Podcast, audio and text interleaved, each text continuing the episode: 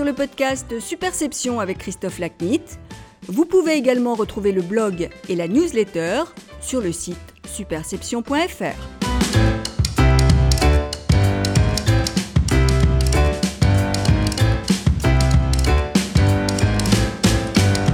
Bonjour, je suis ravi de vous retrouver pour ce nouvel épisode du podcast Superception. Aujourd'hui, mon invité est Alexandre Michelin, directeur général de Spicy, le premier média vidéo de reportage et d'investigation 100% numérique. Alexandre apporte à Spicy une expérience assez unique dans les univers de la télévision et du numérique.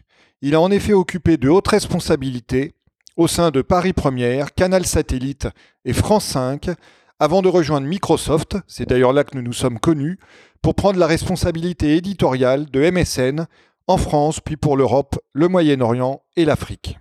Cet épisode du Pod Superception est le dernier de la saison. Je vous donne donc rendez-vous à la rentrée de septembre avec des invités tout aussi passionnants que ceux que j'ai accueillis jusqu'à présent, au premier rang desquels, si tout va bien, une exclusivité mondiale que j'espère enregistrer cet été aux États-Unis. D'ici là, bonnes vacances à toutes et à tous, et place à ma conversation sur l'avenir de la télévision avec Alexandre. Alexandre, bonjour. Merci de participer au podcast Superception. Bonjour Christophe, merci de l'invitation. Donc toi, ton enfance a été marquée notamment par un long séjour au Mali. Oui, en fait, je suis né en Afrique. Euh, je suis d'origine antillaise, mes parents viennent de la Martinique. Euh, mais je suis né en Afrique parce que mon père travaillait pour la coopération française. Ce qui fait que j'ai toujours eu euh, en fait une enfance euh, hors de euh, la modernité des médias, hors des télévisions. Euh, on était dans un pays en pleine indépendance et en plein développement. il y avait juste la radio, télévision, la radio française qui arrivait par France Inter International. donc c'est peut-être une des raisons pour lesquelles j'ai été si curieux des médias beaucoup plus tard. Oui, et puis c'est un clin d'œil assez marrant à l'histoire et au cycle de ton parcours de, démarrer finalement le plus loin possible du domaine dans lequel tu as terminé. Ah oui, parce que moi, en fait, jusqu'à 12 ans, il n'y avait pas de télé à la maison, quoi. Bon, et donc ensuite, qu'est-ce qui t'a... Alors, je suppose qu'à un moment, tu es, tu es revenu euh, en France, et qu'est-ce qui t'a amené de ce parcours euh, assez lointain de la rue Saint-Guillaume, finalement, à faire Sciences Po? En fait, je voulais être journaliste à l'origine. Je me disais que c'était quand même intéressant de pouvoir, pour le coup, voyager euh, et, et en faire un métier un peu Tintin, quoi. Euh, et en étant à Sciences Po, je me suis rendu compte que les médias m'intéressaient plus que le journalisme lui-même, euh, entre autres grâce à un prof que j'avais qui s'appelait Jean-Louis Missica. Euh, la première, la première copie que j'ai rendue, j'ai terminé premier, ce qui m'était pas arrivé depuis longtemps. et et, et donc je me suis dit tiens là il y a un signe, il faut que je creuse la partie média. Euh, et donc c'est ce que j'ai fait en, après Sciences Po. Euh, j'ai fait un, un, à l'époque on appelait ça un DSS de droit administration de la communication audiovisuelle à la Sorbonne.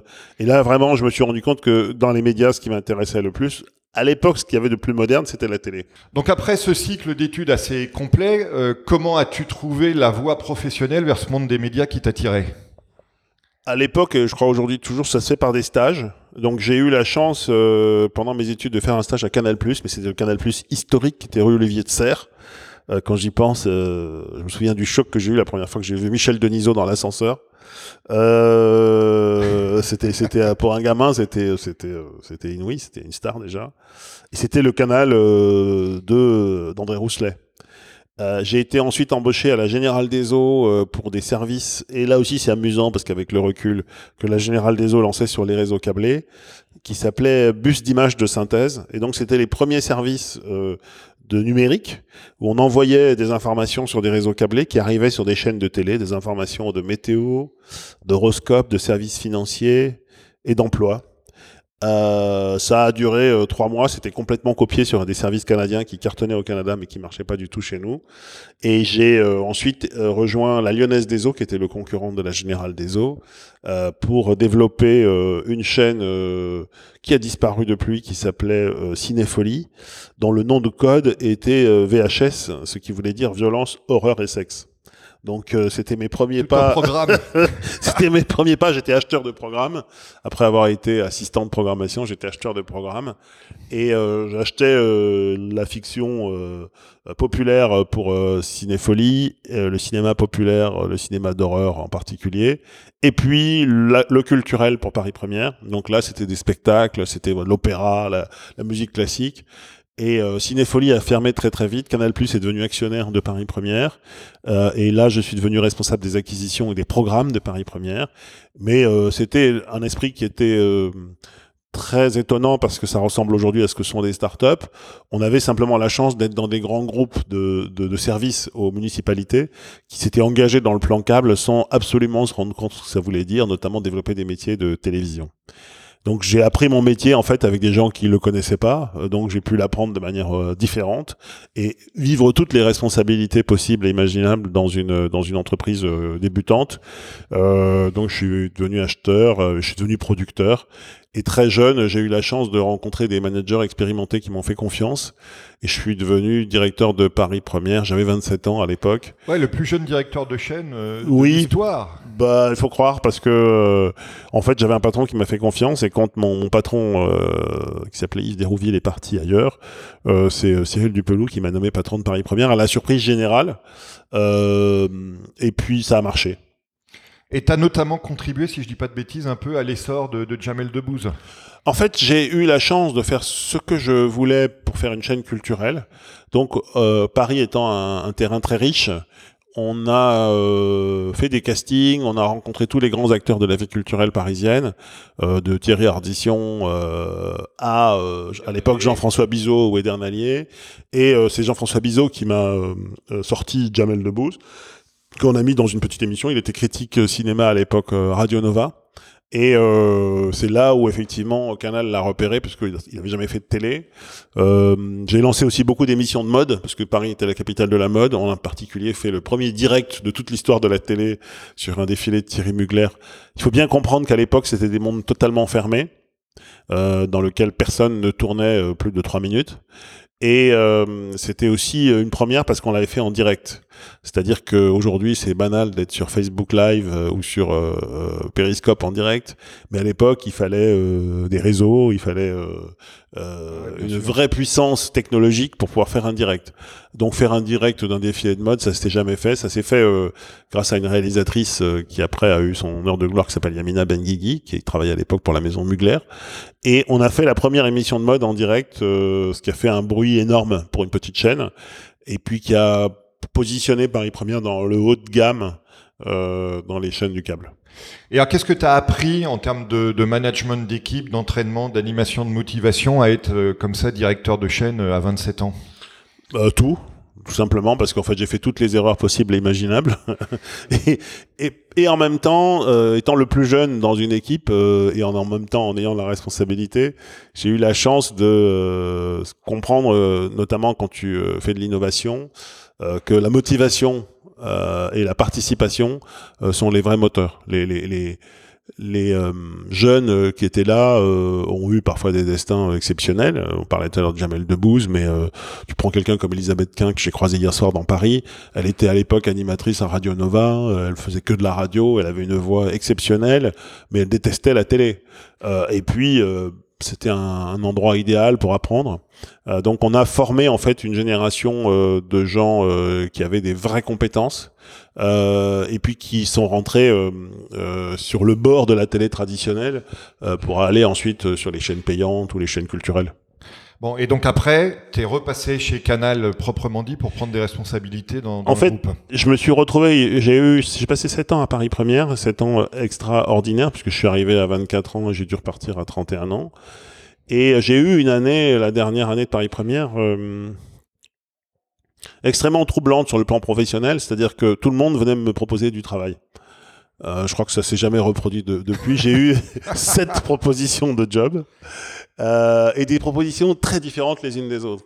Ça pouvait être Disney comme euh, la 5, ça pouvait être euh, des groupes américains comme des, euh, des, des, des chaînes françaises euh, très pointues, ou, parce que on avait acquis une aura d'originalité et parce que j'ai été à la tête du truc euh, euh, un peu comme un, un huron quoi. Les gens se disaient mais qui c'est ce mec? Il faut, ah, je veux le rencontrer.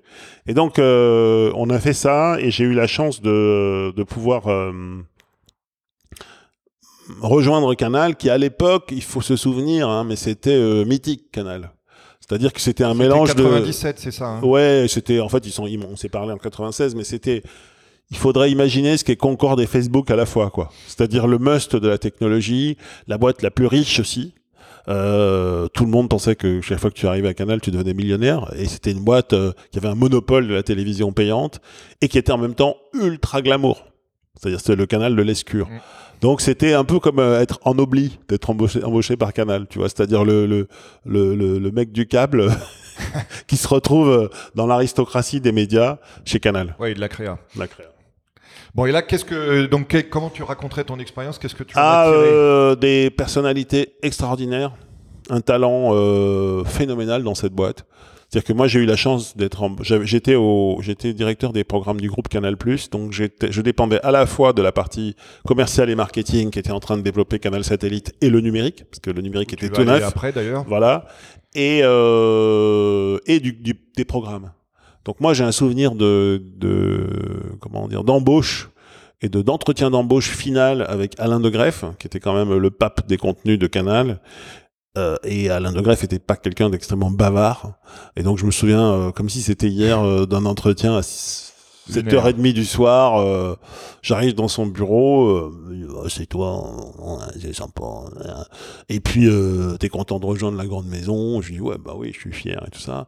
Et puis, à un moment donné, euh, je sais plus à quel moment, après des, des plages de silence comme ça, il y a les guignols qui se lancent. Et là, il allume, il, il met ça, il, il monte le son de sa télé. Et on tombe sur un sketch où il était dedans. Et on rigole euh, parce que c'était très drôle. Et puis c'était inouï de le voir lui-même regarder un sketch dans lequel il était dans l'émission qu'il avait lancée. Euh, on rigole et puis il me dit bah bienvenue. Hein, et puis l'entretien s'est terminé comme ça.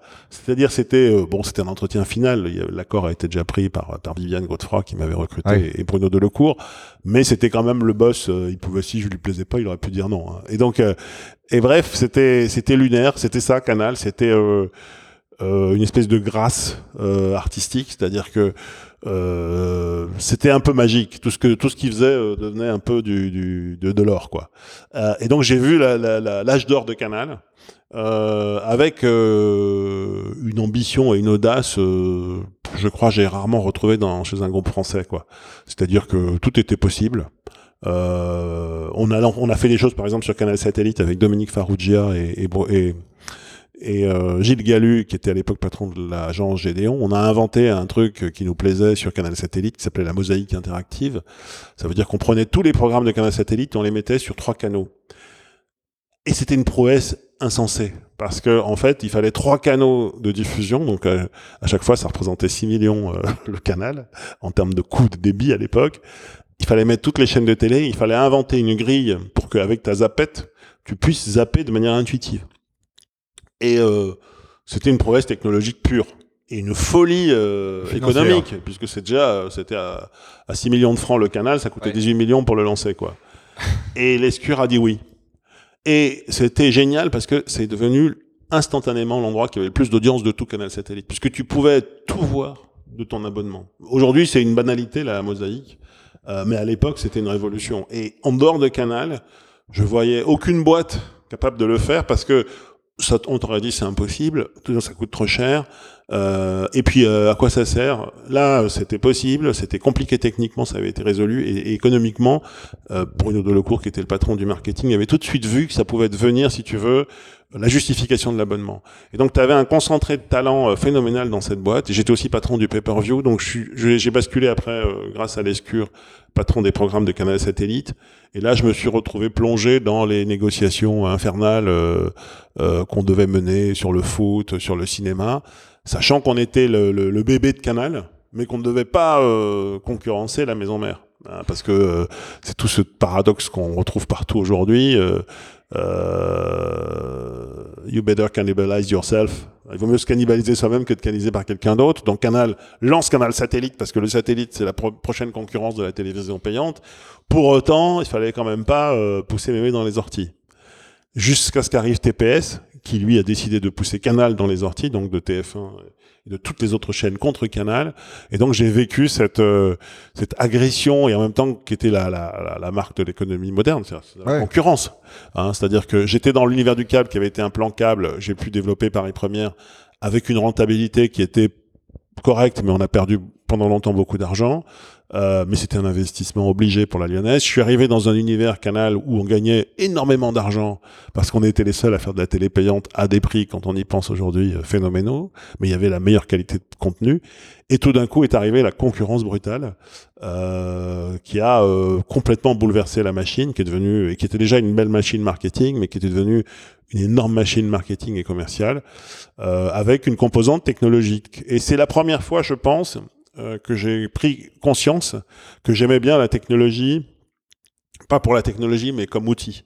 Euh, parce qu'en fait, j'avais été dans le câble parce qu'il y avait de la place, et je m'étais retrouvé dans la télévision la plus moderne de l'époque, euh, mais c'était un, un, accident un peu. Alors Canal, euh, à Canal Sat en particulier, il a fallu l'utiliser la technologie. On a lancé des services de euh, Paris à domicile on a lancé des services euh, de pay-per-view qui fonctionnaient que parce qu'il y avait une technologie associée à, l'audiovisuel. Quoi. Donc là, tu fais de nouveau, grosso modo, un septennat à Canal. Ouais, alors c'est vite dit parce qu'en réalité, il y a eu des, hauts et des bas, tout simplement liés à l'évolution de Canal. Euh, je pars à Canal Sat, et puis ensuite, il y a le Big Bang de Jean-Marie Messier qui rachète les studios Universal.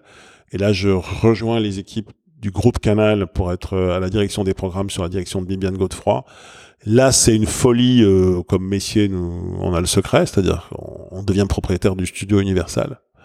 Et c'est complètement lunaire, parce que tout d'un coup, on a pour collègues euh, les, les pontes du, de l'entertainment mondial euh, des gens qui lancent des blockbusters, euh, des gens qui lancent le studio, enfin les mecs, les plus grands mecs de la musique américaine, du rap et tout, euh, on, on les a en séminaire à Deauville euh, avec Jean-Marie Messier qui leur explique la life quoi. Donc non non c'était c'était fou. Et donc je vois cette, je dis la fin de l'âge d'or de Canal extraordinaire, l'agression de la concurrence la prise de contrôle par Messier, qui est une euh, machine infernale qui, amène le départ de l'escure. Et après, euh, bah, comme tous ceux qui étaient là à cette période-là, on est devenus tous un peu orphelins de l'escure. Viviane Godefroy est partie. Euh, moi, je me suis retrouvé quelques mois dans l'équipe qui travaillait pour pour Xavier Couture, mais sans sans passion, parce que le, le comme disent les Américains, the magic was gone quoi. Il y avait plus il y avait plus cette étincelle. C'était des des gens qui étaient là, mais qui n'avaient pas le ni la légitimité et je pense euh, l'avenir l'a prouvé ni la vista euh, parce que sinon Canal serait pas dans l'ornière dans lequel il est. Et donc là, c'est là que tu prends la direction de l'antenne et des programmes de France 5. En fait, euh, il y a un plan social à Canal, plutôt sympathique. Et euh, il y a quelqu'un de, de, de, de, un ancien de Canal qui s'appelle euh, Marc Tessier, qui est président de France Télévisions, euh, qui doit euh, remplacer Jean-Pierre Cotet, qui était directeur de, de France 5, et euh, il met en place une nouvelle équipe à laquelle je participe. Et j'y vais parce que je trouve que c'est intéressant. J'ai fait de la télévision hertzienne, non, j'ai fait de la télévision locale, j'ai fait de la télévision satellite, j'ai fait de la télévision câblée, mais j'ai jamais fait de la télévision hertzienne. Et euh, en plus, le service public, c'est pas quelque chose que je connais au sens strict, parce que Paris Première, c'était une chaîne euh, qui était euh, une concession de service public de la ville de Paris à la Lyonnaise des Eaux. à l'époque, c'était Jean-Jacques Ayagon qui supervisait Paris Première pour la ville de Paris. Et puis, c'était une entreprise privée. C'était comment il s'appelle Nicolas de Taverneau qui l'avait lancé. Mais il n'y avait pas une rentabilité immédiate. Là, le service public, c'est un autre monde que je connaissais pas avec euh, des moyens considérables, et puis un réseau hertzien qui, à l'époque, euh, sur la cinquième, qui était une chaîne éducative, émettait de 7 heures du matin à 19 heures. Et puis, il fallait développer la TNT, c'était le projet de Marc Tessier, et développer le futur de cette euh, chaîne qui s'appelait France 5 sur la TNT. Donc, j'étais là pour faire vivre l'antenne de la journée et développer l'antenne du soir. Donc, c'était un peu le, le le tour du cadran de la télé, quoi, c'est-à-dire euh, faire de la télévision hertzienne et aussi faire du numérique euh, le soir avec la TNT. Et donc, justement, on rentre dans le numérique, parce que là, si je dis pas de bêtises, tu crées la première émission interactive où les gens interviennent par webcam. En fait, euh, premièrement, on a fait des émissions traditionnelles sur France 5, dans lesquelles on s'est rendu compte que l'interactivité jouait énormément. À l'époque, c'était de l'interactivité, c'était des SMS. Ouais. En particulier, j'ai lancé un magazine qui s'appelait le magazine de la santé au quotidien avec euh, Michel Simès euh, et Marina Carrère d'Ancos. Il y avait déjà une émission, mais on l'a étendue. Et quand on l'a étendue, on a tiré les leçons d'une autre émission qui cartonnait, qui s'appelait C'est dans l'air, dans lequel les gens posaient des questions par SMS. Et aujourd'hui, ça a l'air d'être une évidence. Mais il faut bien comprendre qu'à l'époque, euh, les journalistes étaient pas du tout d'accord avec cette idée. Bah, Euh, c'est voilà. pas le public. Voilà, c'est pas le public. Et donc, il disait, mais euh, qui c'est qui a une euh, carte de presse ici pour poser des questions? Donc, on a mis en place avec l'équipe de C'est dans l'air un filtrage. Ce filtrage était fait par des journalistes et validé par la rédaction de questions. Et quand on faisait les qualis, c'était mais plébiscité par l'audience. Pourquoi? Parce que pour la première fois, ou une des premières fois, on avait le sentiment que les spécialistes de l'émission répondaient aux questions du grand public sans filtre. En réalité, il y avait un filtre sur les bonnes questions et les mauvaises. Mais sans filtre, on pouvait dire euh, ce qu'on pensait. Et ça, avait, ça a énormément contribué au succès de l'émission. Euh, du coup, on s'est dit, on va généraliser ce principe euh, sur, sur d'autres émissions de France 5. Donc, on a, euh, quand on a lancé le magazine de la santé au quotidien, intégré ce principe. Et là, c'était encore plus fort parce que Michel Simès comme Marina Carredanco sont des vrais médecins. Ça voulait dire que tout d'un coup, tu pouvais poser des questions à ton médecin, euh, et c'était sérieux. Quand on réfléchit à faire de la télévision, de la TNT, ce qui est encore une fois de plus moderne à l'époque, euh, il y a le début de l'Internet. Et on monte avec quelqu'un qui s'appelle euh, Dominique Delporte, et quelqu'un qui s'appelle Antoine Robin, qui, avec lequel je m'a- m'associerai plus tard, euh, une émission qui s'appelle Culte, euh, qui est une émission dans laquelle euh, on fait intervenir depuis leur chambre euh, des gamins En euh, webcam. en webcam. Aujourd'hui, pareil, euh, ça se ferait sur Facebook Live euh, en appuyant sur le bouton de Facebook Live. À l'époque, c'est une autre paire de manches parce que les liaisons, c'est du 65K. Donc euh, déjà, il faut le lancer et puis après, il faut que ça remonte. Euh, que les régies télé sont pas du tout équipées pour faire autre chose que du broadcast. Et là, c'est du webcast. Euh, que euh, les gamins en fait se révèlent extraordinairement à l'aise depuis leur chambre pour interroger tout le monde et puis que les artistes découvrent la problématique de répondre à des gens en ligne donc on lance ce truc avec l'idée que finalement l'internet va permettre de lutter contre la fracture géographique la fracture sociale la fracture numérique et cette émission je lutte pour la faire parce que à la fois elle est très moderne et en même temps elle bouscule parce que euh, elle coûte cher, c'est une quotidienne, euh, c'est une émission euh, qui est innovante pour le public qui déjà regarde plus la télé malgré tout, qui s'appelle les jeunes. Et je lutte et je, réussis à la faire tenir une saison avec avec Dominique Delporte. Et puis à un moment donné, l'émission s'arrête. Et donc on la on la euh, on la euh, on l'arrête. Et puis on la met dans le concours des Emmy Awards. Et à notre euh, immense surprise, Elle bat la BBC. elle bat la BBC. C'est-à-dire que c'est l'émission la plus interactive de l'année dans le monde. Ce qui est une consolation puisqu'on l'a arrêté, euh, parce qu'on s'est battu pour la faire. Euh, mais qui est un truc extraordinaire qui m'est plus jamais arrivé dans ma, dans ma vie professionnelle, puisque les Emmy Awards, c'est un peu la Légion d'honneur, toute proportion gardée. Que euh, les gens avec lesquels on l'a fait ont tous eu des parcours euh, extraordinaires ensuite. Que on montre qu'en France, on peut faire des choses qui sortent de l'ordinaire. Et aussi, tu te rends compte que ça fait partie des choses qui se font flinguer tout de suite pour euh, rester dans le classicisme et continuer à tourner en rond avec ses propres amis, parce qu'on a aussi bousculé les, les codes habituels de la télé. Bon, c'est Donc- un thème sur lequel on va revenir. Voilà, c'est pour dire que euh, c'est mon, j'ai appris ce que c'était qu'intraprendre et aussi les limites euh, dans un système euh, euh, comme celui du service public, mais dans un système français au sens large, sur l'innovation, Euh, l'industrialisation. euh, passe mal. Et quand il faut prendre des risques, euh, et j'avais eu la chance d'avoir Marc Tessier qui m'avait toujours soutenu dans cette démarche, euh, les entreprises, les organisations s'arrêtent euh, au bord de la de l'innovation euh, grand public. Et c'est là où tu passes dans une entreprise où on s'est connu, qui sait prendre des risques et qui sait innover, euh, Microsoft, euh, pour devenir directeur euh, éditorial et des contenus de MSN. Qui Oui. à l'époque était une plateforme dont on a pareil aujourd'hui perdu la conscience. Oui, c'est-à-dire que, en plus, c'est encore plus drôle, c'est-à-dire que moi, arrive Patrick de Carolis à France Télé et je m'entends absolument pas du tout avec lui, avec son équipe. D'abord, je suis pareil dans la télé, je suis de l'ancienne équipe, un peu comme ce qui m'était arrivé à Canal. J'ai une année euh, absolument exceptionnelle à France 5, puisqu'on gagne coup sur coup euh, meilleure chaîne de l'année. On bat les records d'audience, je gagne un Emmy Award, et la semaine d'après, je suis viré. Donc, euh, Ça rappelle des trucs qui se passent en ce moment voilà, c'est le, le paradoxe du service public, c'est politique dans le bon et le très mauvais sens du terme. Euh, C'est-à-dire que tu peux avoir des super résultats. Je crois pas que j'ai eu des meilleurs résultats de ma vie euh, en termes professionnels, mais euh, ça ne rentre pas en compte face à un politique ou quelqu'un qui est nommé pour des raisons politiques, comme était Patrick de Carolis, qui arrive avec une bande et puis qui considère que c'est le spoil system à la française. Il doit ins- installer tous ses potes. Après, on s'est rendu compte qu'il y avait aussi de mauvaises raisons pour lesquelles il installait tous ses potes.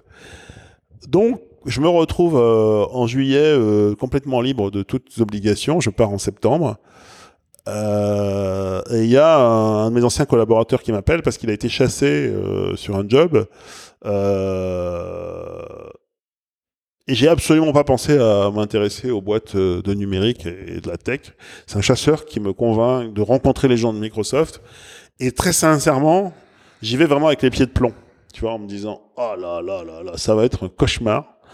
Euh, Qu'est-ce que c'est que ce Microsoft? Et j'ai vraiment l'image de Microsoft euh, euh, dominateur, euh, conquérant, euh, imbu de lui-même. euh, enfin, vraiment la, le méchant Microsoft, quoi. Et euh, j'ai cette culture-là. Et euh, un point qu'après huit entretiens, j'arrive dans le bureau du boss international de Microsoft MSN qui est à Londres, qui est un mec exceptionnel avec lequel je suis toujours en contact. et je lui dis, je suis super content d'être dans votre bureau. Je suis super surpris d'être là parce que je suis arrivé dans les bureaux de Microsoft à Londres. C'était un bordel innommable alors que moi j'imaginais que j'allais rentrer dans une usine de, Attendez la World de- Company. voilà, de geek. Mais il y a un truc qu'il faut quand même que je vous dise, je n'ai pas un seul de vos produits. Et là, il a, cette réponse qui m'a fait toujours rire. Et il me dit, bah oui, si on voulait à quelqu'un qui connaissait les produits Microsoft, euh, on vous aurait. c'est c'est pour ça qu'on veut vous embaucher. Mais c'est très, c'est très marrant, euh, Alexandre, parce que moi, quand j'ai été recruté, pareil, j'arrive de dernier entretien devant le président de Microsoft France et je lui dis, écoutez, euh, je, je suis tout Apple. et, et il me dit, mais c'est pas grave du tout. Au contraire, nous, on veut ouvrir et, euh, et on veut avoir des perspectives différentes. Donc, euh, bienvenue au club, c'est pas grave. Voilà. Et moi, j'ai- je- ça m'avait frappé au fur et à mesure de mes entretiens. Il y avait une immense intelligence dans cette boîte, euh, avec des gens de très très grande qualité. Euh, peut-être même trop, trop, trop de gens de grande qualité à tous les étages. Parfois, Parfois, ouais. Et euh, euh, peur de rien. Euh, très simplement, euh, une immense confiance en, en- ouais, et en- nos limites. et nos limites. Et donc euh, là, j'ai découvert ce c'était euh, parce que dans ma tête de mec de télé et de médias traditionnels, l'internet ça gagnait pas d'argent, alors qu'MSN ça en gagnait. Pour les raisons que tu indiquais tout à l'heure, parce que c'était une euh, très grande plateforme euh, de communication, de messagerie. Et donc oui, j'ai appris à gagner de l'argent avec l'internet grâce à Microsoft. Mais la messagerie était monstrueusement efficace puisqu'il y avait plus de 22 millions de visiteurs uniques tous les mois qui utilisaient Messenger et par conséquent MSN. J'ai fait de l'innovation aussi chez MSN grâce à, à une patronne euh, qui s'appelle Joanne Bradford qui m'avait euh, qui nous avait imposé un, motto qui était assez simple, c'était euh, Don't ask for permission, expect forgiveness. Donc on a pris des risques et quand ça marchait, ben on nous, on nous excusait d'avoir pris des risques. Donc j'ai eu la chance de, de cartonner littéralement sur la France, puisque je me souviens que la première année, j'ai augmenté les audiences de plus de 65%. Là où le plan que j'avais eu du mal à accepter me demandait de les augmenter de 25. Et d'ailleurs, après, tu vas passer au niveau IMIA, donc euh, Europe, Middle East, Africa. Voilà, et ça, c'est aussi, le, la- la- ça, j'ai appris ça dans cette boîte, euh, c'est la vitesse de, de progression quand euh, tu Quand ça cartonnes, marche. quand ça marche. Ce qui est absolument pas ce que j'avais vécu à, Fran- à France 5 auparavant. Euh, c'est le, Si tu veux, moi, je suis arrivé pour être dire comme de Microsoft en France. On m'a nommé, on m'a nommé au marketing quatre mois après. voilà. Donc pareil, même expérience. Et, euh, et c'est cette euh, incroyable capacité à tirer parti des, des, des talents et des énergies qui m'a euh, effectivement porté à la tête de Europe, Moyen-Orient, Afrique, ce qui était proprement euh, un changement d'échelle pour moi, parce que j'avais géré déjà chez Canal de l'international, mais c'était fait à la française, quoi. C'était en gros, il y avait des pro- il y avait des consuls dans chacun des pays, et puis euh, on faisait semblant de les contrôler, ils faisaient qu'une seule chose, c'est de faire euh, tout ce qu'ils voulaient sans rien nous. Il y avait zéro reporting, ou c'était un très mauvais reporting, et c'était euh, d'ailleurs une des grandes faiblesses de Canal, qui avait construit ça comme un comme un système napoléonien, tu vois. Il y avait, il y avait le roi de Rome, il y avait le roi de la Pologne, et chacun considérait qu'il était lui tout seul un petit Pierre Lescure. Alors que là, euh, j'ai découvert euh, une gestion euh, extrêmement millimétrée, euh, obsédé du retour sur investissement, avec du reporting en veux-tu, en voilà, dans tous les sens, et aussi des formidables méthodes de gestion, puisque j'avais quand même 28 pays, et qu'on avait une organisation qui était, comment dire, on dirait aujourd'hui agile, mais super agile, en fait, hein, grâce à la technologie. Donc je dois énormément à Microsoft sur le management, je dois énormément à Microsoft parce que autre élément que j'ai trouvé formidable, c'est le l'investissement en formation. Euh, je suis arrivé au bout de deux ans, j'avais fait des formations comme j'avais été, euh, euh, je sais pas quoi, au profil, euh, enfin tagué euh, IPO, ouais. IPO. Je me suis retrouvé avec des formations aux États-Unis dans la foulée euh, où j'ai changé de dimension en travaillant beaucoup. Hein, C'était pas donné. Et c'est vrai que euh, ça m'a complètement transformé parce qu'il n'y a aucune boîte française, à ma connaissance, qui fonctionne de cette manière-là. Que cette manière d'avoir des réorganisations tous les deux ans euh, où tu sais plus comment tu t'appelles, mais tu te remets à bosser dans un autre sens. Cette manière d'avoir des défis monstrueux. Un matin, on se réveille, euh, on dit qu'on rachète Yahoo 47 milliards. euh, Puis finalement, Yahoo dit non.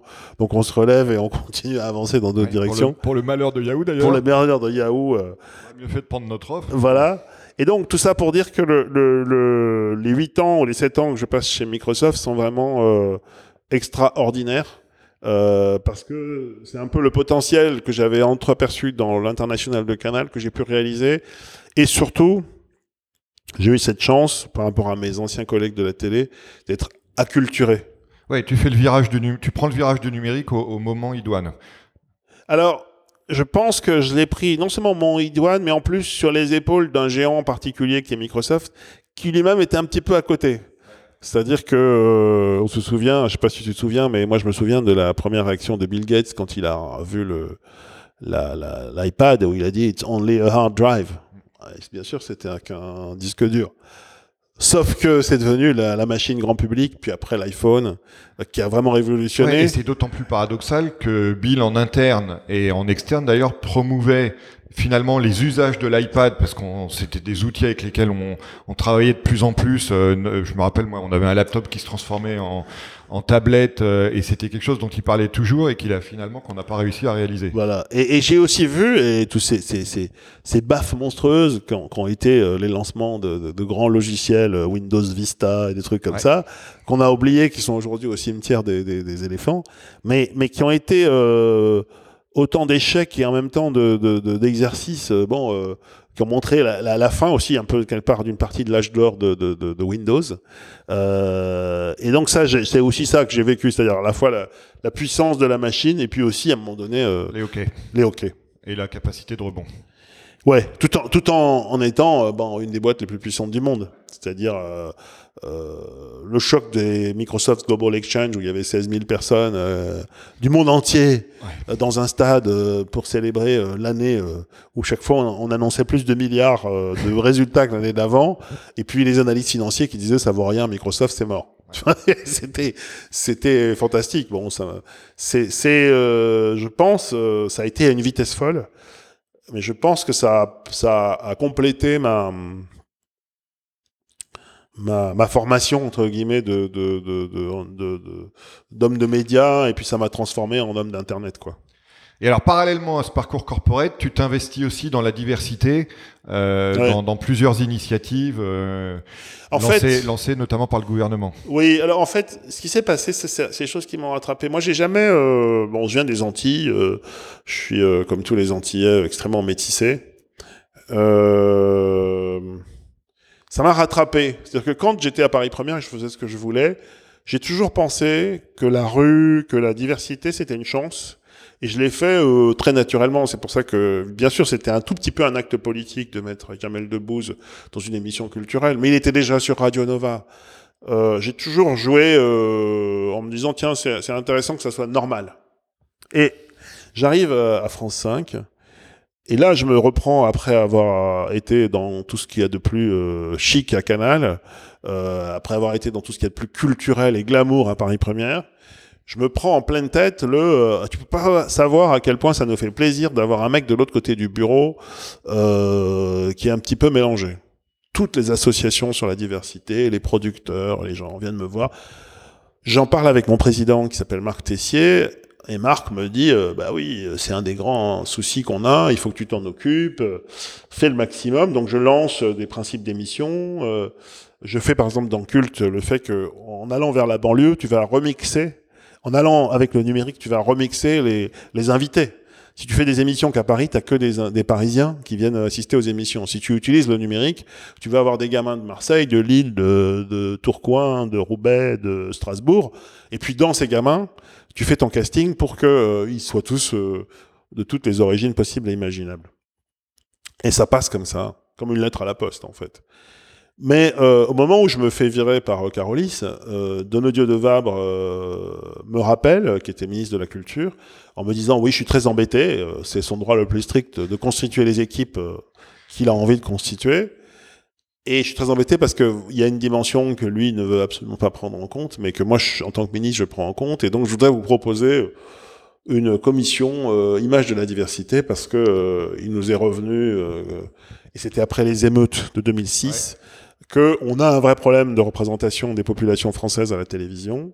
C'est-à-dire qu'il n'y a que le pathos, il n'y a que les problèmes, il n'y a que les mobilettes volées, les voitures brûlées et, et les incidents, et il n'y a pas le reste, il n'y a pas des gens normaux qui vivent une vie normale euh, à la télévision.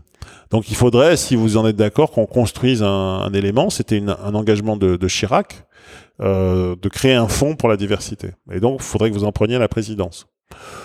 Très sincèrement, c'est toujours compliqué ce genre de truc parce qu'à la fois, on a le sentiment d'être un peu stigmatisé, parce que moi, je n'ai pas spécialement euh, joué de ça dans ma carrière. Et deux, on voit bien qu'il y a un problème. Donc j'y vais en me disant, euh, bon, et c'était en parallèle de Microsoft, j'en parle tout de suite avec les gens de Microsoft, parce que quand je suis arrivé chez Microsoft, j'étais déjà engagé dans ça. Euh, eux n'y voyaient aucun inconvénient, au contraire même, c'était... Oui, j'imagine. C'était encore mieux, des gens qui avaient d'autres euh, d'autres choses dans leur vie, euh, qui avaient des engagements ou des des des des, des, des choses euh, plus liées à, à, une, à des valeurs euh, euh, morales qu'autre chose. Et donc, je me retrouve à présider ce fonds pendant presque dix ans, où on a aidé à l'émergence de à la fois de talents, de boîtes, en euh, abondant, si tu veux, sur des investissements. Euh, On avait 10 millions au début, puis après ça a diminué, parce que c'est la spécialité de la République française.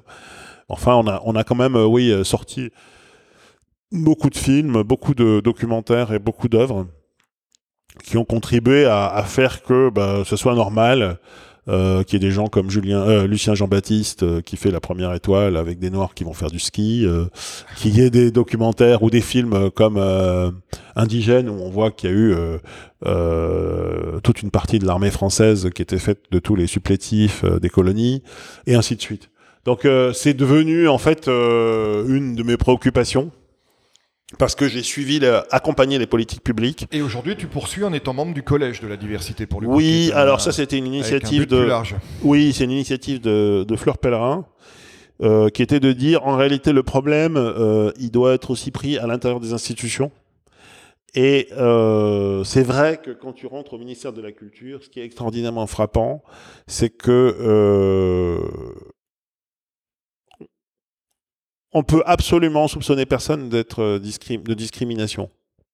Les gens sont les plus ouverts de la terre euh, en termes intellectuels. euh, Euh, mais dans la réalité, ils sont tous, ils sont tous monocolores.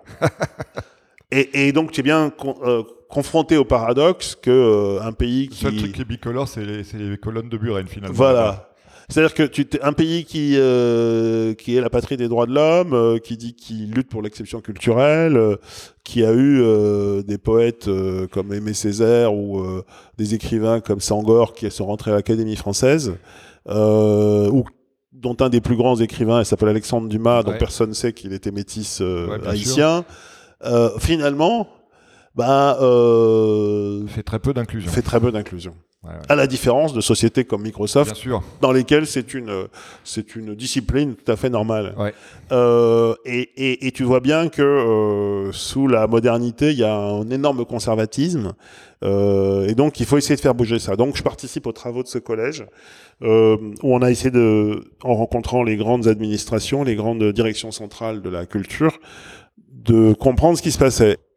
Et donc là, en 2015, si euh, on, poursuit ton parcours, tu fais acte de candidature à la présidence de France Télé. Oui, alors ça vient à la fin de mon cycle euh, Microsoft, euh, parce que une révolution de palais a fait que mon, patron de l'époque, celui qui m'avait embauché, est parti. Je sais bien que la nouvelle organisation de Microsoft ne privilégiera pas MSN, parce que ce que euh, fait MSN, c'est euh, du grand public et que le virage a déjà été pris euh, d'aller vers le cloud, euh, d'aller vers euh, vers le, le professionnel. Moi, je comprends que bon, euh, il y a plus grand chose à faire de passionnant par rapport à Microsoft. Ouais, L'histoire se termine. L'histoire se termine. Mon patron se fait virer. euh, Il y a une réorg de plus euh, où il est remplacé par un ingénieur de corp euh, qui qui s'intéresse absolument pas à l'international. Et là, je me dis comment euh, revenir en France, pouvoir porter ce discours sur le numérique euh, et euh, essayer de faire avancer un thème qui m'est cher. euh, ben pour, il y a cette opportunité de France Télévisions qui, quand on y pense, est inouïe parce qu'en fait, on peut être candidat. Il suffit de dire qu'on est candidat et puis de construire une équipe et de faire campagne Et un projet, ouais. et un projet. Ce que je fais avec une équipe, alors je fais du Macron sans le savoir parce que j'ai une équipe de droite et de gauche, euh, parce que comme j'ai pas de, je suis pas politiquement marqué, euh, ça m'intéresse et qu'en plus j'en profite pour porter un message sur le numérique, porter un message sur la diversité.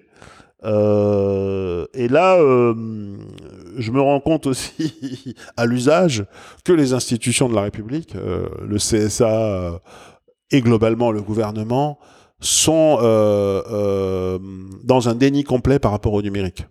Alors justement, j'allais t'en parler tout à l'heure, mais c'est un bon moment pour l'évoquer. Donc dé- développe ce point, oui. En fait, on est dans un système qui gagne de l'argent avec euh, des moyens analogiques euh, liés à la publicité, avec des fréquences euh, qui sont des biens communs qui ont été dont l'exercice a été confié à des entreprises privées. Il y a un système économique de création et un système de culture qui est sur quelques milliards d'euros à, à travers la télévision payante, la télévision financée par la pub et le service public permet finalement de faire vivre l'exception culturelle. Et euh, mon choc, c'est de me dire mais pourquoi il n'y a pas de Netflix européen? Pourquoi après qu'il y a eu HBO, il y a eu Canal? Et pourquoi maintenant qu'il y a Netflix, il n'y a pas Netflix? Fait par Canal. Pourquoi la BBC a un player vidéo qui est le premier player d'Ang- player d'Angleterre euh, devant tous ceux que tous les, les, les software compagnies ont essayé de lancer, c'est BBC, Player, et pourquoi France Télévisions est juste nulle part? Pourquoi il euh, euh, euh, y a euh, une, une capacité en Belgique euh, à faire des programmes numériques à la radio et à la télé, euh, alors qu'en France, finalement, on est très en retard. Pourquoi la fiction française, euh, qui devrait, après le cinéma français, rayonner, finalement, euh, elle est franco-française, alors que justement, on voit arriver House of Cards, on voit arriver. Et pourquoi Et- on investit dans une nouvelle chaîne d'infos alors qu'il y en a déjà quatre? Alors qu'il y en a déjà quatre. Euh, et je pose ces questions euh, avec à la fois la candeur euh, de celui qui sort d'une boîte américaine, qui dit ben, Oui, qui est habitué à challenger. you can do it, just do it. Et puis de l'autre côté, le, le, le, le, le respect qu'on a parce qu'on a été éduqué en France par rapport à la République. Et effectivement, ça dérange. Alors, ça dérange et ça intéresse. Ça dérange parce que je n'étais pas prévu dans le film. Donc les gens des institutions me reçoivent euh, poliment. Euh, les gens du CSA, je les harcèle un peu pour les qui me rencontrent, mais j'étais pas prévu dans le film. Il y en a deux ou trois euh, dont les répliques me sont restées en tête. Euh, une conseillère dont je tairai le nom qui me dit mais alors comment ça fait de passer de l'informatique à la télé? Alors je dis pardon mais MSN c'est pas de l'informatique mais ça donne une idée avec la candeur que cet haut fonctionnaire même de, de, du décalage profond qu'il y a.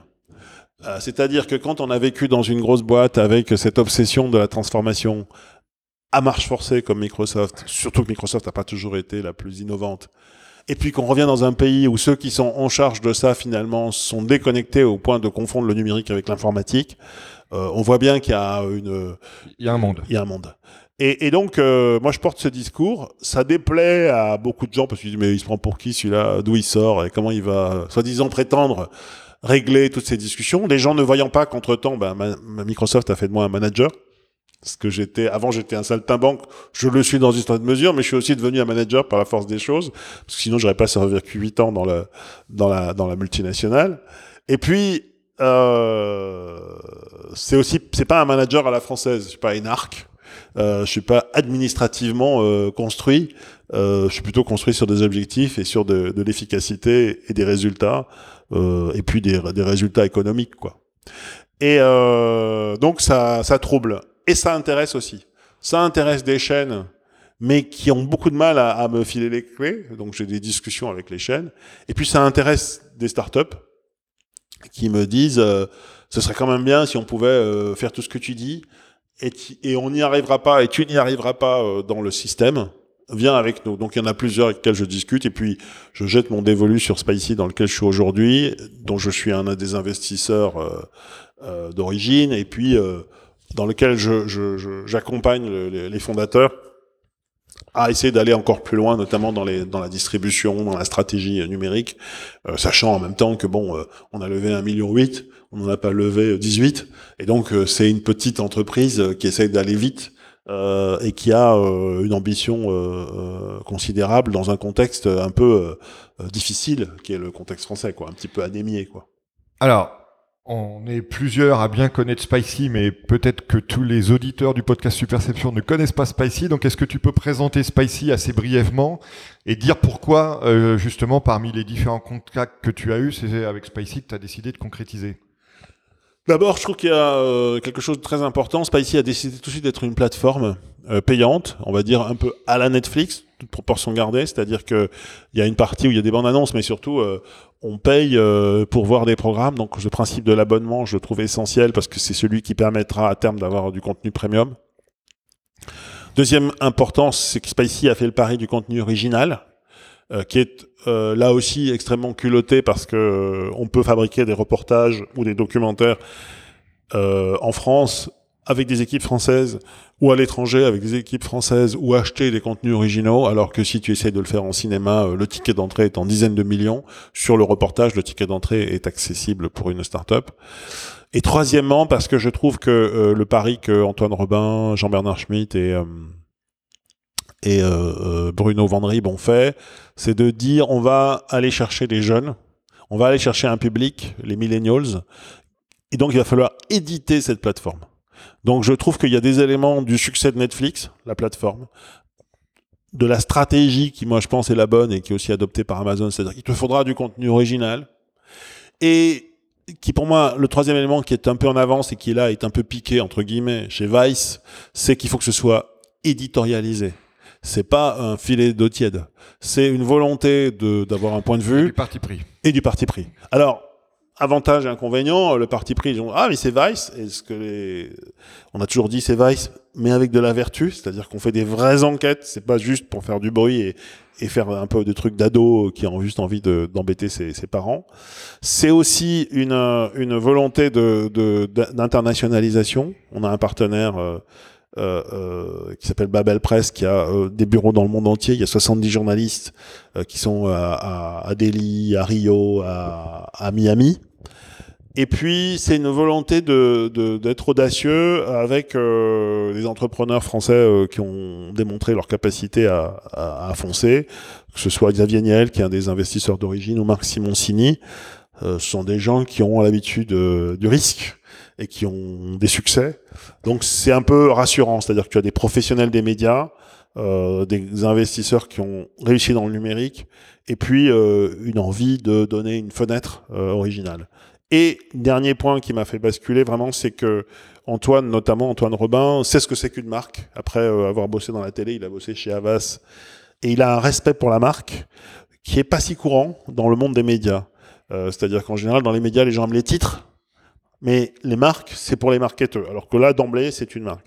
Donc, entre le professionnalisme de JB, l'entrepreneur, l'esprit d'entreprise de euh, Jean-Bernard Schmitt, euh, de Bruno Van Rieb, et la, la capacité d'innovation et de marketing de d'Antoine, je trouvais qu'il y avait vraiment Une bonne équipe. une bonne équipe. Euh, voilà. Et quels sont vos objectifs? Alors je, sais qu'on va probablement pas communiquer des chiffres, mais euh, quels sont à la fois euh, Alors vous êtes sur une base d'abonnement. Il y a eu évidemment une problématique de monétisation qu'on voit d'ailleurs avec Vice et la monétisation de Vice est inversement proportionnelle à sa valorisation quasiment. Donc euh, quels sont vos objectifs par rapport à ça aujourd'hui? En fait, il y a plusieurs éléments. En, en deux ans, on a réussi à créer, je pense, une identité, une marque.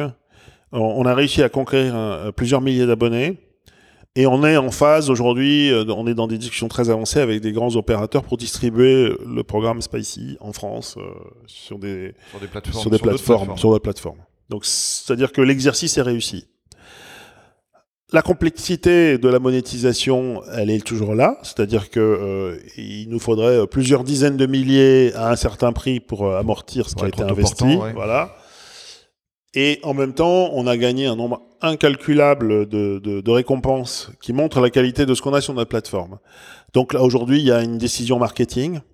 Et puis, il y a quelque chose qui est euh, une des réalités euh, du modèle SVOD. C'est est-ce que tu peux être SVOD et tout seul? Euh, À part Netflix, il y a très peu de, gens qui font de la SVOD qui sont tout seuls. Netflix, parce qu'il s'est d'abord appuyé sur un, un service qui distribuait des DVD à la maison, a construit un streaming en parallèle et a autonomisé ce streaming. Amazon, qui est d'abord une machine de commerce, Ouais, Amazon c'est Prime d'abord. hein. voilà, investi euh, en vidéo, mais à des millions, des centaines de millions de clients. Euh, donc, rester seul, je pense que ça, ça peut, c'est très, très, très compliqué, parce qu'en fait, il te faut déployer beaucoup de marketing pour te faire Ouais, connaître. et puis le coût d'acquisition. et le coût d'acquisition est très haut. Donc, ça veut dire soit des investissements, soit des partenariats, ou les deux. Donc, ça, c'est les questions stratégiques auxquelles on, on se confronte. Et ça puis- mais ce qui est bien, c'est que vous avez franchi les étapes qui vous permettent de vous confronter à ces questions. Ah oui, s'il n'y avait pas de produit, s'il n'y avait pas de marque, s'il n'y avait pas de, quelques de, de traction, pas. on n'existait pas. Il fallait le démontrer.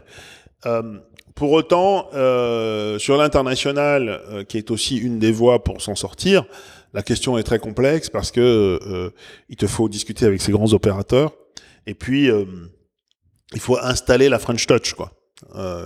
Qui existe en musique, qui est pas encore totalement euh, En reportage, identifié en reportage ou en, ou en- ou en documentaire, parfois oui, mais pas de manière régulière. Et là aussi, ce sont des efforts considérables de com, de marketing et de distribution. Mm. Donc on est confronté à ça, c'est-à-dire que euh, Vous êtes au la- carrefour. la troisième levée, ou je sais pas quoi- laquelle, à un moment donné, c'est beaucoup de marketing, des efforts considérables en distribution et continuer l'effort de produit pour que, au fur et à mesure, euh, cette notion de plateforme euh, que Netflix a euh, entre guillemets popularisée, en tout cas sur lequel il a éduqué ben, 100 millions d'abonnés, puisse s'appliquer à d'autres domaines. Euh, ça paraît euh, pré- prétentieux, mais bon, euh, euh, aujourd'hui on voit bien qu'il y a plusieurs journaux. Euh, techniquement, la plateforme c'est la presse, mais euh, l'idée, les identités qui s'expriment au Figaro ou à Libération sont de nature euh, très différente. Donc on peut imaginer demain, c'est notre pari, qui aura des contenus de nature différente euh, sur des plateformes de nature différente. Euh, pour autant, euh, là, le, le, le défi, c'est de euh, trouver le bon équilibre économique et le bon équilibre de produits. Euh, On voit qu'il y en a plein qui se lancent dans le monde. Euh, il y en a qui se lancent en Angleterre. Alors, en Asie, c'est carrément la floraison. Euh, L'année dernière, je crois qu'en Inde, il y en a 36 qui ont été lancés. Parce que, à partir du moment où tu as Amazon dans le cloud et que tu as un minimum euh, de développement, tu fais ta plateforme. Pour la faire vivre, pour avoir la mécanique d'abonnement, la mécanique de contenu, c'est une autre paire de manches. On est d'accord. Voilà. Alors, Alexandre, on va passer à la deuxième partie maintenant qu'on a, qu'on a compris euh, comment on devient ce que tu es aujourd'hui. On va passer à la partie où on va bénéficier de ta vision et de ton savoir sur le domaine de la télévision et des médias numériques en général. Alors première question à ce sujet, euh, il y a toute une théorie qui est assez en vogue dans ce milieu qui est celle de Peak TV, qui correspond au fait de dire que aux États-Unis, le nombre de séries euh, scénarisées qui est euh, produite a, plus que triplé, ce qui est passé de 150 euh, au début des années 90 à plus de 500 aujourd'hui. Et alors évidemment, il y, a, une multiplication du nombre de chaînes. Les chaînes ont besoin d'avoir des, des, des, étendards pour s'identifier, comme avec euh, Mad Men, avec, avec AMC par exemple. Donc tout ça alimente une production on voit aussi qu'il y a une, euh, une perte en ligne sans précédent, qu'il y a jamais, il y a autant de séries aujourd'hui qui sont annulées que de séries qui étaient créées euh, dans les années 90. D'où cette théorie du Pit TV. Désolé d'être un peu long dans ma question, mais c'est pour recadrer le, sujet. Donc, quel est ton avis par rapport à ça? Sachant qu'évidemment, euh, les plateformes dont on a parlé euh, à propos de Spicy amènent aussi dans ce, dans ce paysage un nouveau euh, challenge et un nouveau contexte particulier. Il y avait une expression qui était à la mode dans les années 90 qui s'appelait l'exubérance du marché. Je ne sais plus quel était le patron de la. Je crois que c'était non non c'était peut-être Greenspan. Voilà, il y a un patron de la Fed qui avait l'exubérance du marché. Quand je vois ce qui se passe sur le marché de la télévision, j'ai un peu ce sentiment-là. C'est-à-dire que euh, tout d'un coup, tout le monde pense que la, recette euh, du succès est la même et qu'il faut absolument être là. Donc il y a un côté euh, exubérant et un petit peu moutonnier. C'est-à-dire que les médias comme American Movie Classics, qui a fait Mad Men, les plateformes comme Netflix, qui ont fait House of Cards, ont été tellement remarqués, ont eu tellement de succès par rapport à ces paris que euh, euh, tout le monde, euh, et je dis tout le monde, c'est je pense l'ensemble des acteurs s'est dit pour exister dans cette abondance, il me faut mon House of Cards, il me faut mon Mad Men. Bon, plus facile à dire qu'à faire. Hein. Ça a un peu marché quand même pour Amazon avec Transparent. Alors, Amazon est un cas euh, extraordinaire parce que parce que Jeff Bezos, je pense, euh, est un cas extraordinaire. Oui, à lui tout seul. Voilà, et que et que les l'organisation qu'il a mis en place est, euh, alors là, on peut parler de prise de risque chez voilà, Amazon. Voilà, un, un, métier exceptionnel de aller chercher la substantifique moelle d'un business et le reproduire en mieux. Euh, ce qui est quand même pas donné à tout le monde. Non. Et c'est pas les qualités, je pense, de ceux qui sont les suiveurs de HBO, euh, qui s'appellent Showtime ou je sais pas comment ils s'appellent aux États-Unis, qui en général font ce qu'on appelait dans l'informatique des copycats, quoi. Mm. Une espèce de copie. Euh, pas trop de risques, puis je copie un peu moins cher. Ouais, Showtime a eu son heure de gloire avec Californication. Voilà, voilà. Et donc, donc il faut, il faut, euh, faut bien voir que euh, l'original content, c'est HBO l'exubérance du marché, c'est après le succès de, Netflix, parce que tout le monde se dit, mais si Netflix y est arrivé, moi aussi. Et puis il y a des recettes, et puis il y a une transformation très profonde. Euh, c'est que c'est cher, mais que c'est plus hors de portée de, de, médias. D'autant plus que dans le même temps, il y a une euh, usure du cinéma euh, et il faut jamais oublier quelque chose qu'on a beaucoup de mal à apercevoir ici, c'est que le cinéma aux États-Unis, c'est d'abord un truc euh, pour les moins de 25. Euh, je me souviens d'avoir discuté de ça il y a longtemps avec les gens d'Universal qui étaient à l'époque chez Vivendi, et ils te disaient, au-delà de 25, t'es un vieux dans une salle de cinéma. Parce que là, là c'était en dessous de 25, et après 25, soit les gens avaient des enfants, soit ils regardaient la télé, soit ils allaient plus au cinéma. Puis après, il y avait les retraités qui avait du temps à foutre et qui allait au cinéma. Mais il y avait personne, pratiquement, entre 25 et 65 dans les cinémas aux États-Unis. Donc la fabrication de, de, du cinéma, ben, elle a euh, font, euh, travaillé sur des produits ultra jeunes. Donc tous ceux qui avaient de la créativité et de l'intelligence, ben, ils se sont mis à bosser sur euh, des trucs euh, télé. Donc les talents, les investisseurs se sont mis sur la télé. On a vu après même les stars passer sur la télé. Les stars passer sur la télé. Avec des bonheurs variés. Voilà. Et, et, ça, c'est quelque chose qui échappe un peu au. au... Donc, moi, je, je, souscris assez à cette euh, théorie de la PIC TV parce que je pense que euh, il faut que euh, ça redevienne normal. Il faut que ça redescende. Euh, là, il y a euh, un gâchis, mais qui est très propre à au système américain, hein, qui est pas uniquement lié à la, à la télé le, système américain de consommation fonctionne aussi sur du gâchis euh, industriel, on s'en rend compte, ou sur des, du gâchis d'investissement. C'est pareil sur les startups. Tout d'un coup, tout le monde veut faire de la biotech, et tout le monde fait de la biotech. Il y en a trois qui gagnent et tous les autres sont morts. Mais c'est là aussi où il faut être en même temps prudent. C'est que euh, ils gagnent tellement d'argent sur celles qui qui marchent que euh, à la fin, ils ont encore de l'argent pour investir et reprendre des risques. Donc moi, j'ai tendance à le critiquer, ce système, à cause de son gâchis, et à le respecter et à l'admirer pour sa capacité d'innovation. C'est-à-dire que le, le, le, bon côté de cette exubérance américaine sur la fiction, c'est qu'il a fait comprendre au monde entier, aux Français, mais pas qu'aux Français, qu'il se passait quelque chose. Par exemple, euh, les Turcs, dont on parle jamais ici, sont devenus les grands pourvoyeurs de fiction de tout le Moyen-Orient, et ils fabriquent la fiction euh, la plus intelligente peut-être. Les, les Scandinaves euh, sont devenus des fabricants de fiction euh, contre toute attente dans les pays du Nord.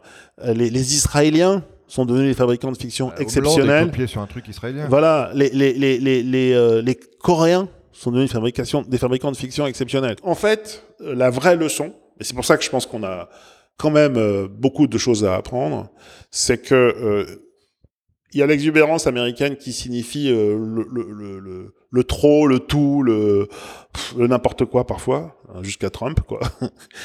Et il y a la réalité que ça veut pouvoir générer. Et quand tu es scandinave, tu en tires vraiment les bénéfices.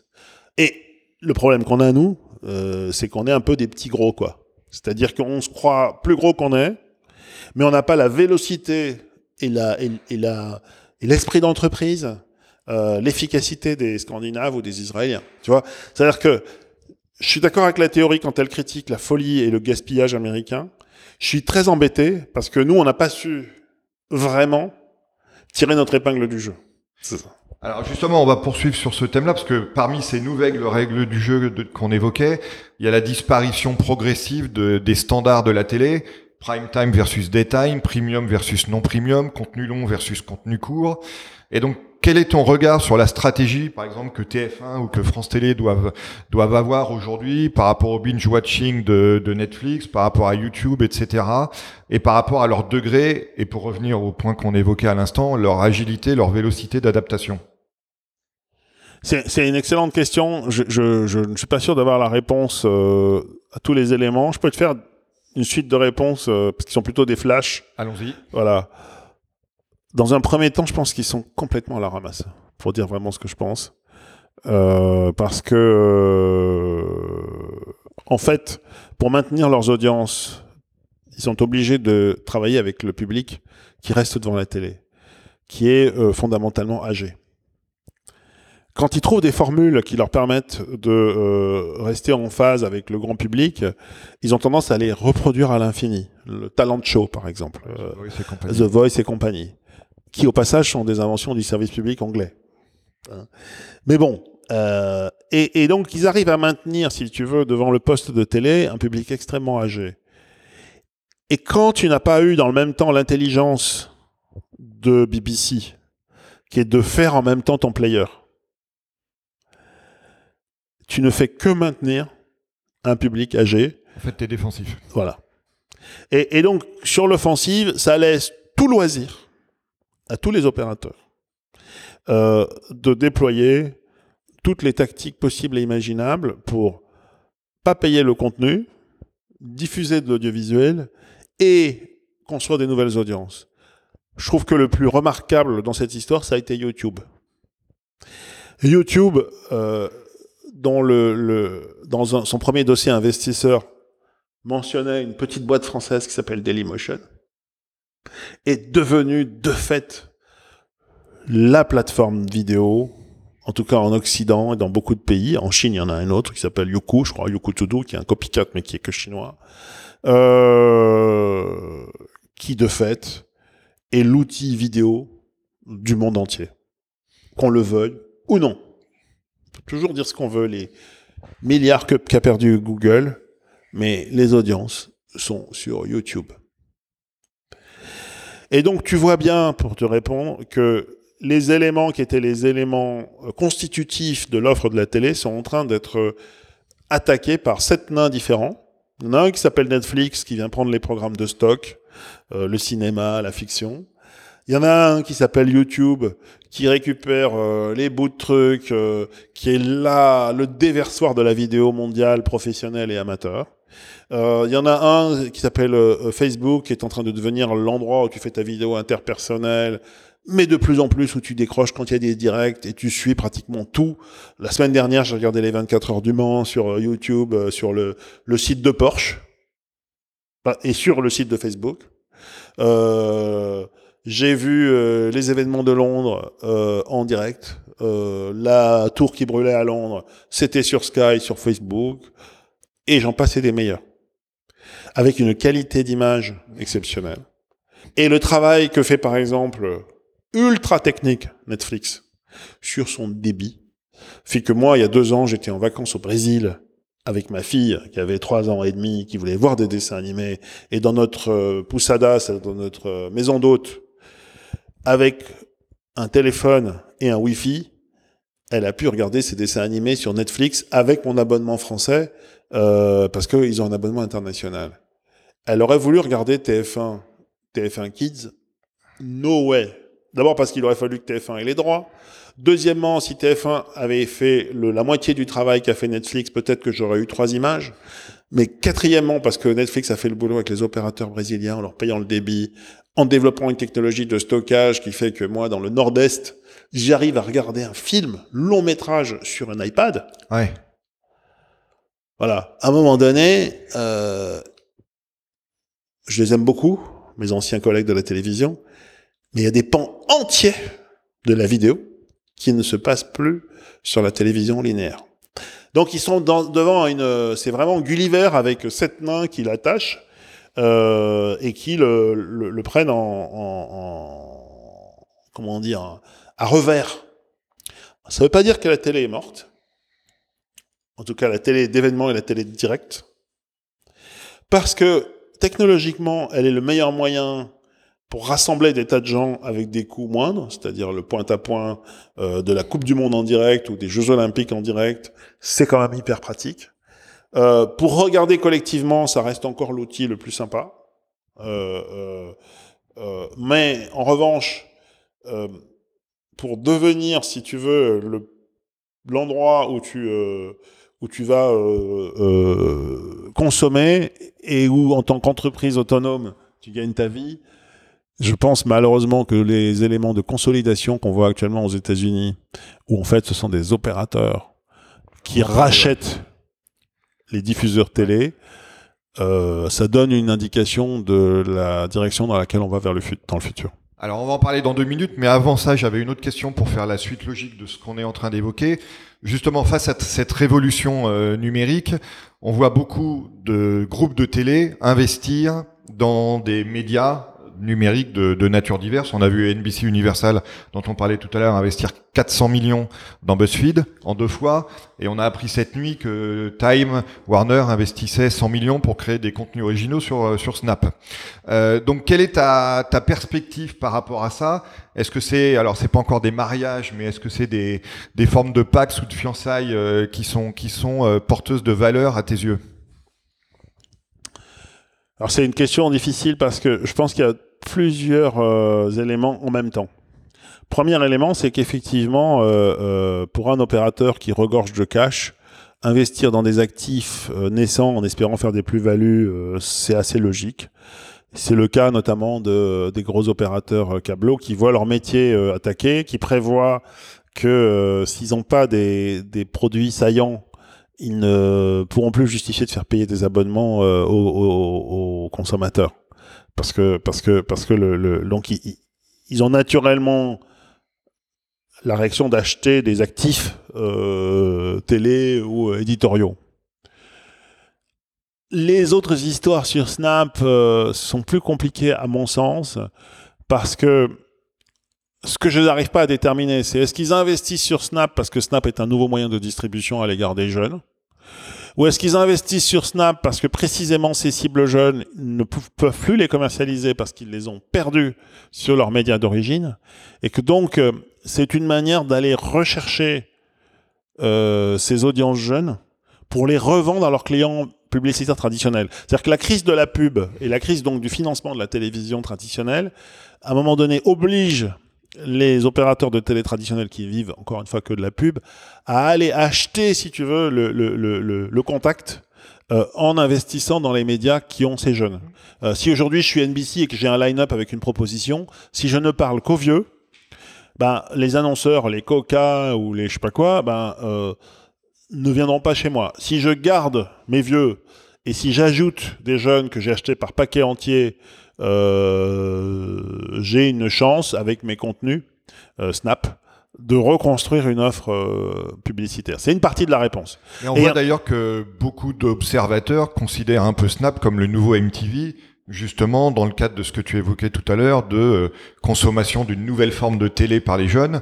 Et, et, pour continuer, on voit aussi par rapport à ce que tu disais que beaucoup de programmes américains commencent à se créer leur déclinaison sur Snap. On voit Jimmy Fallon, James Corden et compagnie qui euh, qui vont créer des programmes originaux, des programmes courts sur Snap. Donc ça ça ça contribue un peu à la tendance que tu évoquais. Moi, j'ai beaucoup de mal avec Snap hein, parce que je, je, je, suis dépassé par Snap.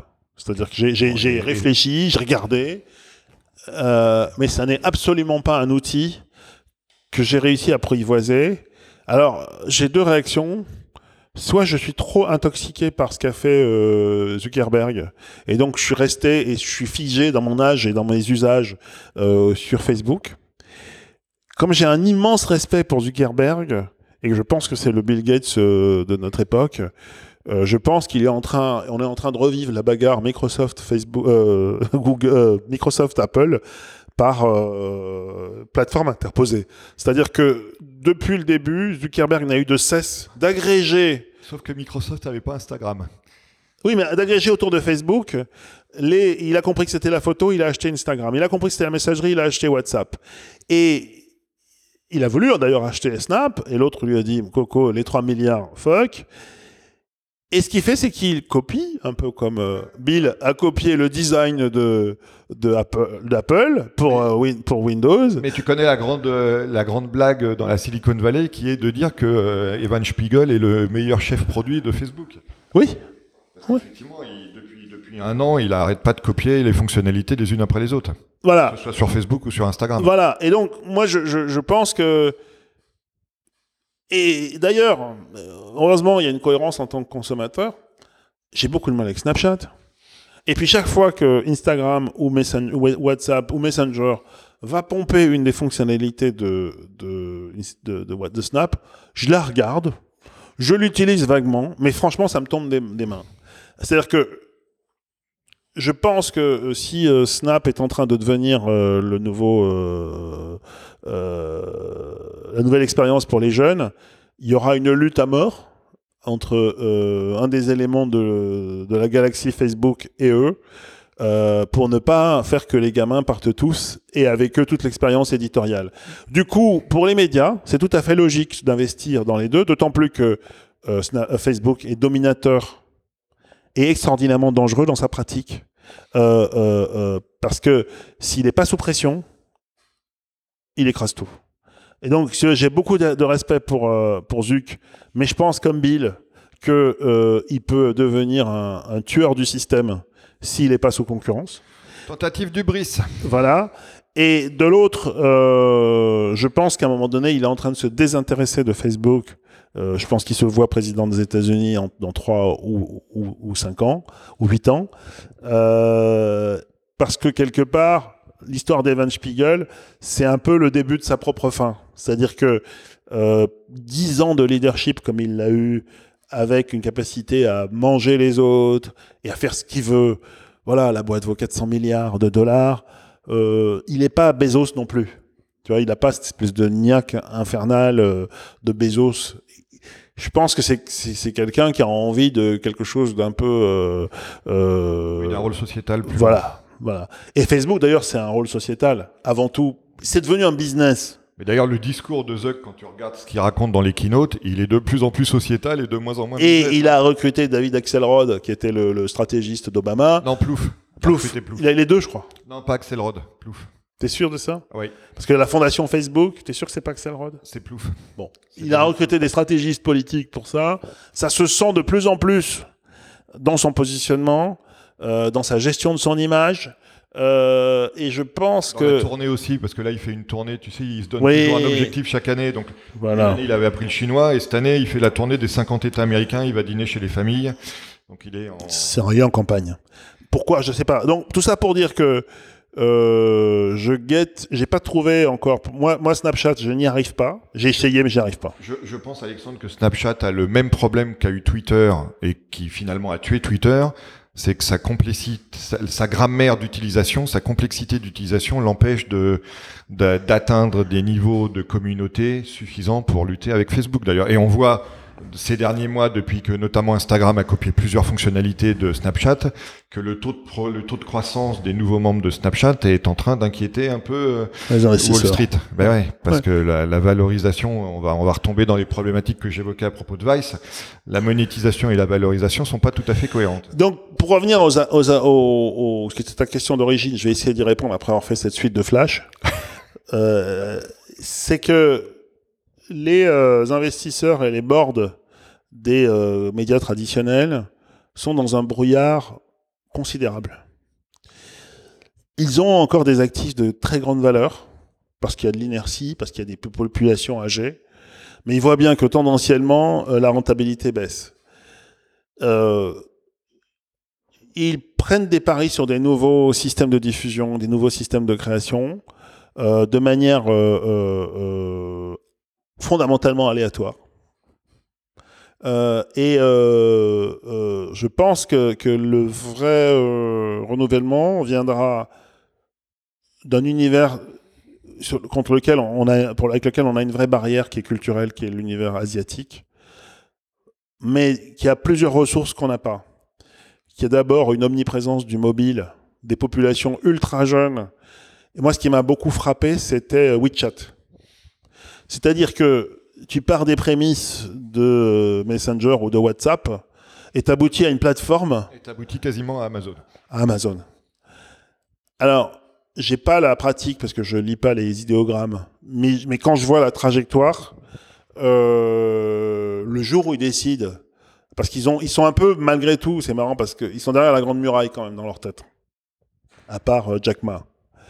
Mais le jour où ils décideront, euh, et se donneront les moyens de déployer ces machines-là, moi, vu l'importance qu'a mon téléphone mobile dans ma vie, je pense que j'irai voir comment ça marche. Tu vois, soit c'est Amazon qui le fera pour moi. Il a déjà essayé, il s'est pris le mur, donc il, il a fait marche arrière sur son téléphone. Mais je vois bien dans ma vie aujourd'hui que j'utilise de plus en plus Amazon, euh, que, que, que je suis assez satisfait du service parce que ça me simplifie la vie, et que et qu'au fond, de quoi j'ai besoin? J'ai besoin d'une messagerie, j'ai besoin d'un truc où je peux retrouver les gens euh, avec lesquels je veux continuer à discuter, j'ai besoin d'un e-commerce, euh, j'ai besoin d'un truc de loisir. Et finalement, euh, je suis prêt à avoir plusieurs trucs de loisirs pour pouvoir choisir. Je suis un peu obligé de passer par mon opérateur euh, parce que je veux du très haut débit. Pour l'instant, je trouve qu'Orange, même s'il est cher, est le plus stable. Je me trompe peut-être, je sais pas trop, j'en ai essayé plein. Mais que euh, cette formule avec de la messagerie, finalement, c'est peut-être la plus puissante. Et, et donc, je pense, enfin, je, je sais pas qui, franchira la muraille, mais il y aura quelqu'un à un moment donné qui va proposer quelque chose, quoi. Oui, et puis tu vas aussi voir la convergence entre les usages mobiles et les usages à la maison. Usage, si j'arrive à le dire. Et c'est là aussi où tu vois qu'Amazon avec Alexa a pris euh, une longueur d'avance, confère d'ailleurs la, dernière annonce d'Apple. Euh, c'est le prochain terrain de, jeu probablement de, tous ces acteurs. Et c'est aussi, je pense, un des grands problèmes des gens de la télévision, c'est que dans l'expérience, dans la user interface et dans l'expérience, euh, la télé est prisonnière de l'écran, du meuble et de la zapette. Alors que ça va se passer avec la voix. Beaucoup. La prochaine UI et la voix. Voilà. On est Et, d'accord. et, et là, je pense que c'est devenu tellement technologique. Mais on voit d'ailleurs, je sais pas si tu l'utilises, mais sur Apple TV, il y a une interface voix maintenant. Bon, honnêtement, moi je l'utilise Moi, pas. je l'utilise pas. Bon, mais, euh, mais ils ont mis du Siri dedans. Euh, Voilà, je pense que c'est on en est bon. De toute façon, les interfaces voix d'Apple sont pas au niveau encore, mais c'est effectivement on voit, les prémices de ce que de ce qu'on évoque. Et surtout que Alexa, il va être euh, dans l'app, euh, dans, dans, les apps Apple. C'est-à-dire que tu vas euh, faire tes commandes à la voix sur Amazon. Donc tu vas, tu vas, en fait, tu vas te familiariser. Tu vas dire, euh, j'ai besoin de je sais pas quoi. Euh, et puis euh, ça va te, tu vas le dire au téléphone et tu vas le dire à l'app. Et puis ça va arriver. Bon, tu vas voir que ça marche. Tu mais tu vas le dire aussi directement. Qu'on faire les nouveaux casques d'Apple qui sont aussi probablement la préfiguration d'une interface voix dans, dans, dans, quelques années. Donc ça évolue clairement dans cette direction. Donc, et là, je pense que c'est terrifiant pour les gens de la télé, mais ils sont largués quoi. Les fabricants sont largués. Ils vont devoir passer par les les gens de télé euh, sont largués euh, parce que parce que ça parce que c'est et à la fin tu es bien obligé de dire euh, ce que disait Mark Andreessen quoi software software is eating the world. Yes. Et, et c'est ça le, le, fond du problème qui fait que j'ai toujours l'impression que les médias sont défensifs. Ils sont intelligemment défensifs quand ils rachètent des parts de marché à travers euh, des acquisitions de services. Ils sont euh, brillamment défensif quand il copie et essaie de développer des plateformes comme la BBC euh, le fait brillamment, je trouve, parce que euh, ça montre que c'est pas un problème de service public ou pas, ça montre que c'est une, question d'état d'esprit. Mais euh, face à ce qui est en train de se passer, c'est il faudrait qu'ils deviennent des software compagnies quoi. Et ben ça on le sait, enfin on le voit pas. Et, au mieux, tu vois ce qui s'est passé avec la BNP qui a racheté euh, The Bank ou je sais pas quoi. Tu, les mecs tradis rachètent mm. des softwares. Comme tu le sais, le podcast Superception se termine toujours avec une question d'actualité. Et pour la question d'actualité, je vais rebondir sur ce que tu viens de dire. Parce qu'en fait, tu dis les, les, les groupes de télé doivent devenir des, des software compagnies. Et on s'aperçoit que, en fait, les software compagnies aujourd'hui, certaines, essayent de devenir des groupes télé. Donc question d'actualité, euh, qu'est-ce que tu penses de euh, l'embauche des, deux producteurs expérimentés de, de, Sony Picture Television qui ont été notamment à l'origine de Breaking Bad, de leur embauche par Apple? Et que penses-tu? Parce qu'on a, on a parlé de beaucoup d'acteurs dans notre conversation, on a passé quasiment tous les acteurs en revue de ce nouveau paysage, il y en a un qu'on n'a pas évoqué encore, c'est Apple. Alors moi je pense qu'on a vécu après le, la tornade Steve Jobs, euh, une espèce de phase de transition parce que parce que Tim Cook c'est comme c'est comme au Vatican quand t'as des papes de transition. Euh, c'est pas c'est pas c'est pas possible après un pape comme euh, Steve Jobs de, vivre une vie normale. Il te faut un mec qui euh, parce que parce que parce que la folie euh, parce qu'il était en train de mourir de, de, de Jobs était exceptionnelle.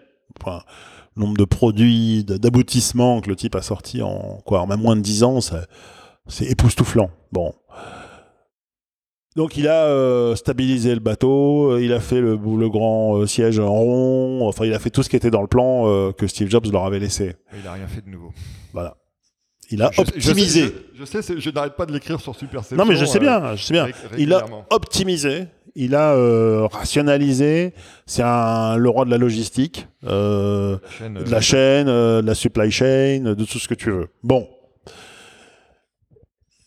ils ont fait une énorme acquisition qui disait exactement ça, qui est Beats. Ouais. Qui dit ça de manière euh, phénoménale, parce que j'imagine mal euh, Steve Jobs reconnaître qu'il y avait un truc qui était meilleur que, meilleur que lui, qui aurait pu être fait à l'extérieur. Il aurait refait son casque, lui. Il n'aurait pas racheté une boîte qui faisait des casques. Bah, surtout que c'est pas des chefs-d'œuvre du son. je pense que Steve Jobs aurait racheté Bose et changé le design de Bose. Tu vois, pour dire, euh, moi, je vous emmerde tous. Voilà mais non, eux rachètent Beats. Alors, c'est intelligemment fait en termes de store, parce que là tu remplis des pans entiers du store, la marque est pas idiote. Euh, voilà. Apple TV Nowhere. Euh, et surtout, moi dans cette logique, je pense qu'ils ont dû essayer de racheter Netflix et que euh, ils peuvent se le payer, mais pour une raison qui soit tient à la, à la mégalomanie de Reed Hastings, euh, ou à son goût du pognon. Parce que je pense que lui, je pense qu'il aurait bien revendu euh, Netflix, mais c'est pour devenir patron d'Apple, si tu veux. C'est-à-dire que si tu lui proposes pas ton job, patron d'Apple, il en a rien à foutre. Et moi, j'aurais été euh, euh Madame euh, Steve Jobs, je sais pas qui sont les actionnaires majoritaires, je l'aurais sans, je l'aurais sans doute considéré de filer Netflix à, euh, Netflix, de filer Apple, Apple à, Harry Hastings. la question euh, stratégique, et d'ailleurs je pense que c'est une question pour toutes ces boîtes de la Silicon Valley, c'est euh, qu'est-ce qui se passe après la folie, euh, la, cavalcade du fondateur? Tout ce qu'ils font, c'est terrifiant parce que c'est à très haut niveau, mais c'est petits bras. C'est-à-dire que quand tu as un problème comme l'Apple TV, ou que tu as une boîte comme Netflix qui est en train de faire ce qu'elle fait, et que ta réaction c'est d'embaucher trois producteurs, c'est que juste, euh, tu sais pas où tu vas. Quand tu t'appelles euh, Madame Jobs, tu as quand même une grosse part de Disney, du groupe ABC, euh, et que tu es quand même, euh, bon, je sais pas combien là, la, la, la, mais de, de, la plus grosse boîte, la plus grosse valorisation, la plus grosse capitalisation boursière, il y a quand même une question, quoi. C'est-à-dire que tu vois l'hyperactivisme de, de, de, de, Jeff Bezos. Euh, tu vois quand même la, manière dont Microsoft, avec euh, Satya, s'est redéployé. redéployé. On peut se poser une question sur l'écosystème d'Apple qui n'a fait que de sortir des versions marketées, euh, euh, améliorées à la marge. Oui, en copiant, parce que l'iPad Pro est copié sur la surface. Enfin, c'est un peu. Euh... Tu vois, donc je, moi, je, je trouve que c'est exceptionnel comme exercice, euh, mais euh, euh, je suis beaucoup plus impressionné par ce que fait euh, Drew Hastings. Je suis beaucoup plus impressionné par ce que fait, ce que fait Jeff Bezos.